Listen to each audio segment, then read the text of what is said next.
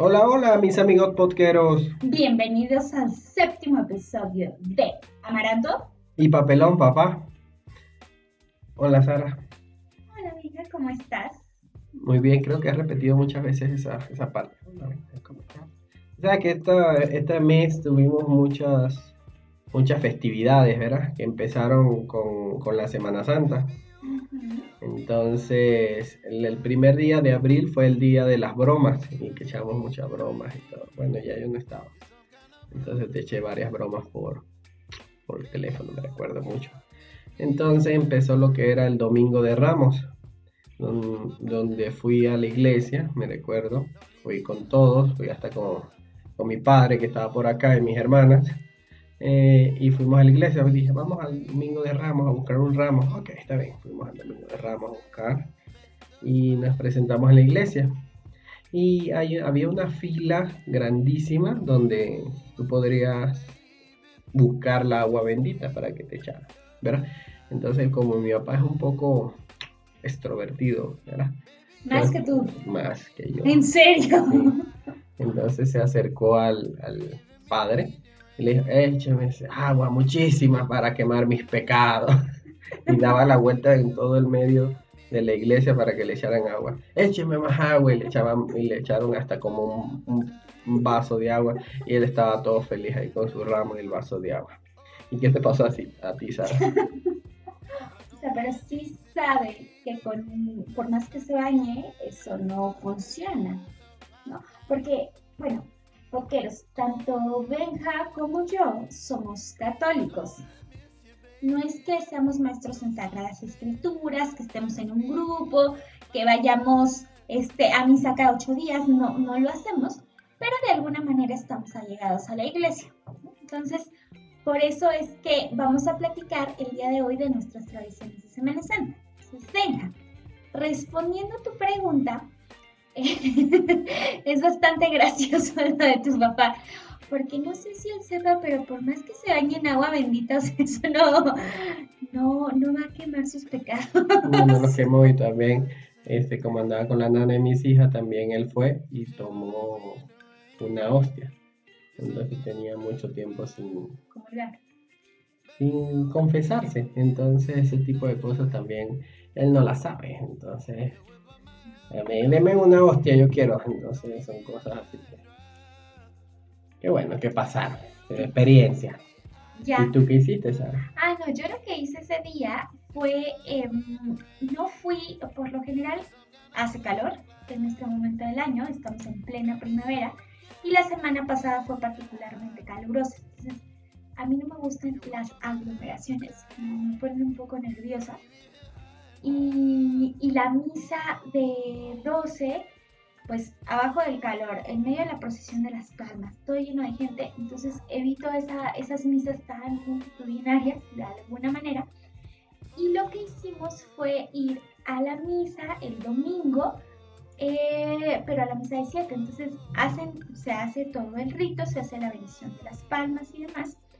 Y justo empiezan esas, eh, pues las celebraciones, el padre explica y empieza, a dar inicio a lo que para los católicos es la Semana Mayor de la Iglesia. Entonces, podqueros, vivimos justo la semana más importante que existe en nuestro calendario de estos sacramentos. Ni siquiera la Navidad es tan importante para nosotros como esta semana.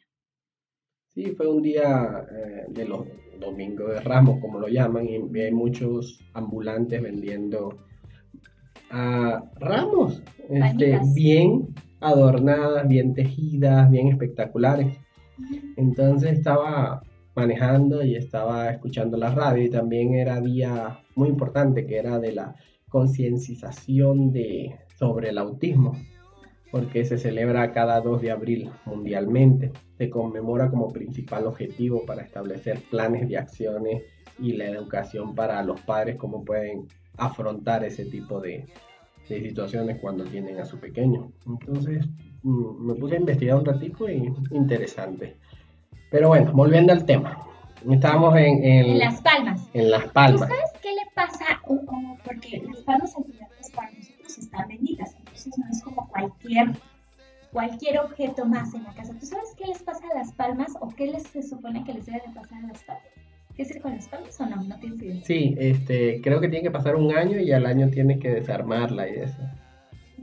casi, casi, casi, Pues el objetivo es que las palmas evidentemente ahorita están muy verdes, muy frescas y se secan a lo largo del año, entonces al siguiente año las piden en la iglesia para que tú las lleves, esas palmas se queman, se incineran y de ahí sale la ceniza que te imponen el miércoles de ceniza.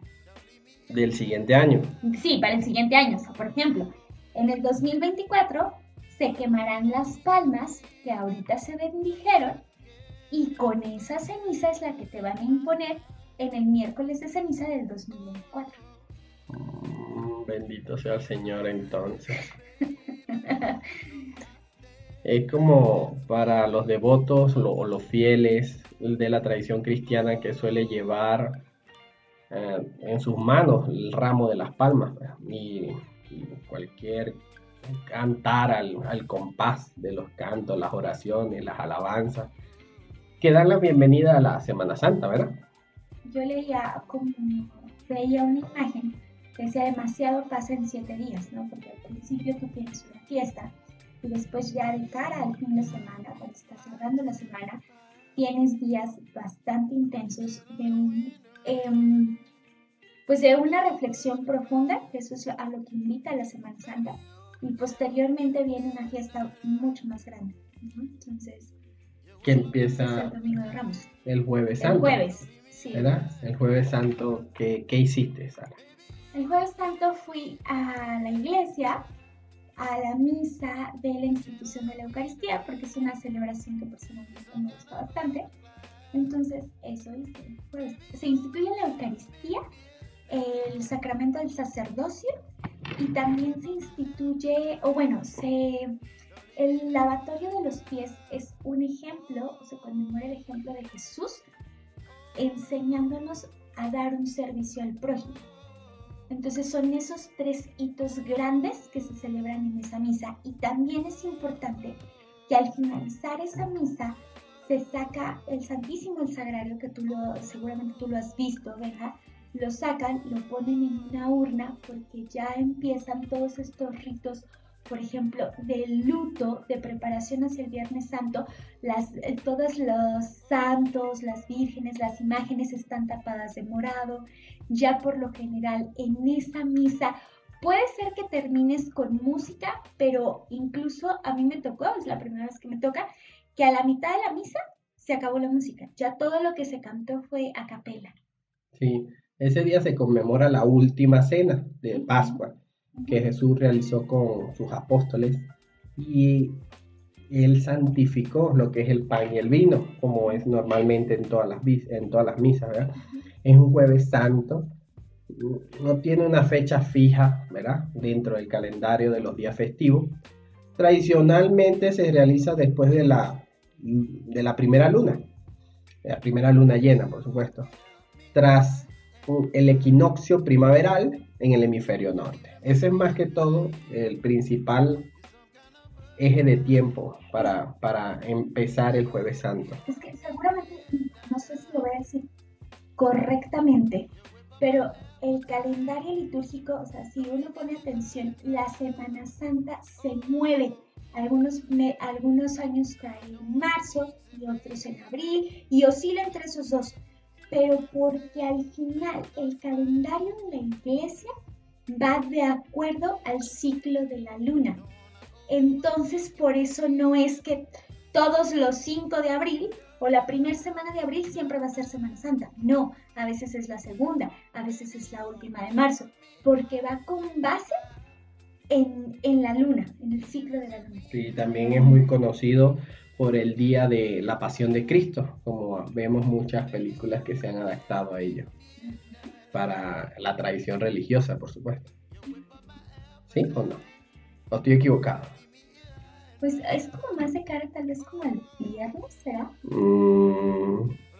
según la Biblia y los evangélicos de San Lucas, San Juan, San Marcos y San Mateo, se narran cuatro eventos importantes ocurridos ese día la última cena de Jesús, como estamos hablando ahorita, también la llamada que es la Santa Cena, el labo, como el, labora, el lavatorio de los pies, lavatorio, esa es mi palabra de hoy, ¿eh? lavatorio de los pies, que simboliza una lección de servicio y humildad de Jesús hacia, su, hacia todos sus discípulos.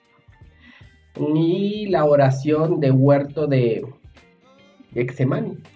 La oración en el huerto de Sí, ¿verdad? O sea, al final lo que conmemoras es esa parte que termina en la, en la tradición de Judas y en la tradición de Jesús previo, eso es lo que, lo que, lo que termina de cara al inicio del Viernes Santo, cuando Jesús es traicionado y aprendido en el huerto de Getsemaní. ¿Verdad que sí? Interesante. Y, y, tú sabes, es, tú evidentemente has escuchado y tal vez hablaremos del Via Crucis de Iztapalapa, te estaba viendo cosas como pues un montón de reacciones en YouTube y demás.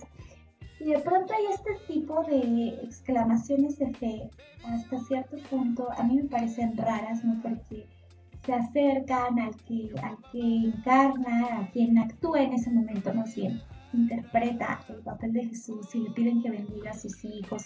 Cosas así que de pronto, no sé, curiosas, menos curiosas. Muy curiosa porque mm como desde el principio hablamos que la Semana Santa comienza desde el Domingo de Ramos y llega a su nivel más álgido el Viernes Santo, que ahora vamos al viernes, el cual se convierte en una de las conmemoraciones más profundas y, simbólicas del cristianismo, por supuesto. Pues ocurre la crucifixión y posteriormente la muerte de Jesús. ¿Qué sabes más o menos de eso que has leído tú? Pues, yo, en general he leído muy poco, lo poco que sé pues al final he participado como católica en esas celebraciones. Eh, al final, eh, lo que ocurre son que es una fecha de actividades litúrgicas muy intensa. Inicia con, ah, le llaman el Via Crucis litúrgico, que es algo que se reza ese día. También viene eh, posteriormente aquí en México se acostumbran a hacer representaciones. Entiendo que en diferentes partes del mundo también representaciones de ese momento el Viernes Santo, el juicio de cuando eh, llevan a Jesús condenado a muerte hacia el Gólgota, eh, la crucifixión. Entonces pasa todo esto aquí en México y luego en la tarde viene una celebración que es poco frecuentada pero es la adoración de la cruz, así se le llama a esa celebración, y posteriormente viene la procesión del silencio, que en general las procesiones del silencio son bastante famosas. Existe, por ejemplo, la procesión del silencio de Tasco, que dicen que es impresionante, la de Morelia, en Puebla, en Toluca también hay procesiones del silencio muy muy impresionantes. A mí algo que, ¿sabes que me ha pasado, hija? No he participado nunca, pero la procesión del silencio este, muy cerca, en un municipio aquí donde estamos, muy cerca. Toda la es una procesión que dura como cuatro horas. Empieza a las 7 de la noche y se termina, sí, creo que a la medianoche más o menos. Y le dan la vuelta literal a toda la, prácticamente a toda la cabecera municipal. Y llevan una cantidad de imágenes antiguas. Estoy hablando de imágenes, yo creo que tienen alrededor de 200 años en general. Y las llevan cargando, pero la gente va caminando muy lento, van completamente en silencio. Es un silencio sobrecogedor porque solo se escucha su caminar y los perritos que ladran al paso de las velas. Entonces pasa eso que es ese acompañar a María en ese momento difícil. Y a mí me pasaba, no sé si te comentó alguna vez tu mamá, que por ejemplo mi abuelita o mis bisabuelos eh, ellos eran de que el Viernes Santo no se escuchaba música, no se prendía la radio, mucho menos se veía televisión, eh, se ayunaba, por supuesto, en este, en este recogimiento. No sé si pasaba o a lo mejor ya no, pero a lo mejor en tu caso que tu mamá o tu abuelita te dijeran, no, hoy no vamos a escuchar música, hoy no vamos a ver tele. A mí sí me lleva a pasar. Sí, hay muchas, me recuerdo, hay una imagen que he ido a cuando voy a la iglesia de la Virgen de Guadalupe. Hay una imagen que es cuando durante el día generalmente los fieles cristianos acompañan a lo que es las procesiones hacia la Virgen María, que simboliza la entrega del cuerpo de Jesús en los brazos de su madre. Eh, no sé si es cómo se llama esa, esa imagen, yo me recuerdo. Pues tal vez la han retratado, pues la Virgen es la dolorosa, pero es algo así como la piedad, tal vez algo como, no, no que se llame así, pero ya ves que Miguel Ángel hizo una obra famosísima, es la piedad de Miguel Ángel. Esa, esa misma. Claro, porque la Virgen son decoradas con vestimentas negras y la gente suele guardar silencio en señal de respeto, como está diciendo. Eh, eh, ese, ese, viernes yo estuve, recorrí también varios, porque en varios puntos de la ciudad donde estaba, estaba había muchas procesiones, de las cuales pasaba Jesús, lo golpeaba, así, lo mismo que era la pasión de Cristo, y en todos lados, cada pueblito que tú pasabas se veía eso. ¿A ti y aquí mucho también? Sí, aquí pasa. ¿Sabes qué me pasó una vez? Hace muchos años fui a, a una representación así y de pronto pues traían, ¿no? En, esa, en esa actuación, traían a Jesús y le, le daban de aventones por aquí por allá y pasaron al lado de nosotros y estaba una niña pequeñita, como de tres años. Y de pronto yo, pues es impresionante, de por sí eso llega a ser impresionante, incluso para uno, por más que digas que no. Pero pues para alguien de tres años, imagínate, ¿no? Lo que está viendo. Claro, porque ella puede pensar que es real. No, claro que pensó que es real. Y en eso les grita, les gritó, ¡ya déjenlo! Por favor, déjenlo. Por favor.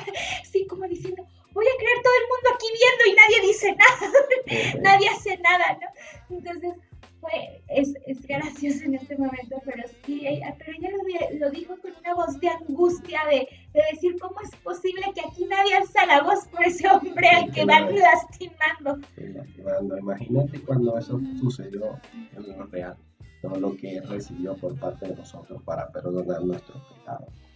Y bueno, eso, eso fue el viernes. Ya estamos casi terminando la semana. Llegamos al domingo de resurrección también llamado Domingo de Pascua o Domingo de Gloria. Es una conmemoración de origen cristiano que cierra el tributo pascual, conocido como los tres días santos, muy importante. Durante los mismos se recuerda la pasión, muerte, resurrección de Jesús de Nazaret. Y ese domingo fui con toda mi familia a la iglesia nuevamente, pero fuimos a la iglesia que está arriba, arriba, muy arriba. son como no sé, 250 metros aproximadamente de escalones de 15 centímetros y de 25 centímetros. Y yo, como todo, mi condición física está espectacular. yo no sé por qué se ríe Sara, pero... No, claro, totalmente. Está espectacular mi condición física, tengo una, una respiración, unos pulmones bien sanitos. Llegamos arriba, nos tomamos muchísimas fotos, eh, estaba todo espectacular, la iglesia estaba bien limpia, había muchísima gente y me gustó mucho. ¿Y tú qué hiciste el domingo, Sara? Me hiciste nada, te quedaste en tu casa. Exacto, encerrada. Tejiendo. Tejiendo, tejiendo. Como abuela en, mi mecedora. Este, no, pues el domingo nada, porque fuimos a la vigilia pascual el sábado. Entonces, la vigilia pascual, a veces me han contado unos amigos de, fui a la misa de gloria y dura muchísimo. Y en efecto, toqueros, que no haya ido nunca, esa misa dura, tres horas. Sí, exacto. La normal dura 45 a 50 minutos. Esa misa dura tres horas. Pero es una misa básicamente como todas las celebraciones de Semana Santa, prácticamente única. Nunca en todo el año vuelve a ocurrir. Entonces, en este caso nos quisimos dar la oportunidad de asistir a la vigilia pascual y que después viene la misa de gloria o resurrección. Entonces es una ceremonia muy, muy, muy bonita. Se bendice el fuego, es la única vez en el año que bendices el fuego, el agua y vienen, se leen, pues donde yo estuve, se leyeron siete lecturas del Antiguo Testamento con sus correspondientes salmos, Posteriormente este, empieza la celebración en donde ahora en Gloria hay una misa y yo no sé si tú sabías, venga, pero bautizan a un bebé. ¿Pero un bebé cualquiera o un bebé aleatorio? Pues yo creo que buscan un bebé en la comunidad, le preguntan a sus papás si se quieren aventar la misa de tres horas y que su hijo quiera ser bautizado en la misa de Pascua, pero bautizan a un bebé. No Pues, sabía, eh, pues no sabía. niño o niña, ajá, bautizan a un bebé. Lo que veo es que en las iglesias repican las, las campanas y los altares de los santos son revestidos con flores y adornos de color blanco, en señal de alegría. Sí, Es tradicional además. A- hacer que la quema de, Jes- de Judas, que consiste en un muñeco, ¿verdad? Quemarlo con papel mache o que simboliza la traición del, del- de él, ¿verdad? Mm, No, la técnica de la que está hecha es la del papel maché. Es algo parecido a la piñata. El papel maché. Es la técnica maché. de- exacto, es la técnica del papel maché. Entonces, es algo parecido a una piñata que se llena de cohetes, o sí, de cohetes. Y se prende y entonces ¿Por qué? estalla. Ah, por eso es que yo he visto que cada año en diversas regiones de México se realiza una vigilia como pascual, la cual comienza desde una noche anterior. Sí, Algunos, ya algunos familiares prefieren hacerlo en su casa, reunido con, con sus más allegados. Pues, nunca me así. ¿Tú has quemado eso alguna vez? No, me da miedo. A mí me da miedo todos los cohetes, hasta las cebollitas, esas chiquitas que según no hacen daño. A mí no me gustan nada, no me gusta nada. Y mucho menos un monito así que te no. Nunca he tomado eso. No me gusta. Y se queman en las iglesias o en las plazas públicas también. Luego, por ejemplo, este, pues el humor mexicano es a veces bastante negro o, también es ácido. Y les ponen, ¿cómo se llama? Caras, por ejemplo, de políticos o algo así. Y también eso pasa. Es muy, complicado. Yo creo que todavía tengo la idea de que si Jesús viene ahorita, todavía no lo van a entender muchas personas. Y lo pueden a matar, inclusive matar otra vez. Porque hay tantas cosas que dicen, no, no le creo, no, no creo. Igual como sucedió que eran muy escépticos, muy unas personas que no creían en nada anteriormente. Entonces yo creo que ahorita, es como ahorita, no sé si has visto en la en algunos documentales que en Nazaret, ¿verdad? Hay una iglesia que está dividida y, es de unos de unos discípulos y otra es de otros discípulos que creen en diferentes cosas. Entonces se pelean por pedazos pequeños de eso. Imagínate si regresara Jesús ahorita. Creo que también sucedería lo mismo. Porque no veo que estemos preparados para recibir como a un Mesías que lo puede todo, lo hace todo, crea todo. No creo que estuvimos preparados. A lo mejor existirán muchas personas de que sí lo protegerán, como hubo en su momento, pero otros que lo quieren matar porque el poder ahorita es muy grande. ¿Qué, qué crees tú de eso? Final del día, es, yo una vez leí que para el hombre es fundamental el creer en algo más grande que él. Por eso, por ejemplo, los egipcios tenían sus dioses y te encuentras culturas aún más antiguas donde hay estos monolitos y estas creencias en el dios de la tierra, de la lluvia y demás. Para mí, pues, ¿qué te puedo decir? Yo he sido católica toda mi vida. Entonces, para mí es demasiado importante el creer en esto y prefiero y elijo creer en esta religión que, que me ha sido heredada por mi familia, por mis padres, por mis abuelos, que por ejemplo estar creyendo de pronto en la piedrita del amor, en la piedrita del dinero, en la ramita de las malas vibras, eso a mí no me llama, aunque respeto a quien, lo, a quien así lo considere. Ahora bien, que si pudiéramos entender a alguien, yo creo que incluso ese pensamiento de, de considerar que va a venir a salvarte a alguien le ha hecho demasiado daño a la humanidad. O sea, porque de pronto llega un político que te promete el cielo, la luna y las estrellas y tú, tú tienes esa, esa conciencia mesiánica de que alguien te va a venir a salvar.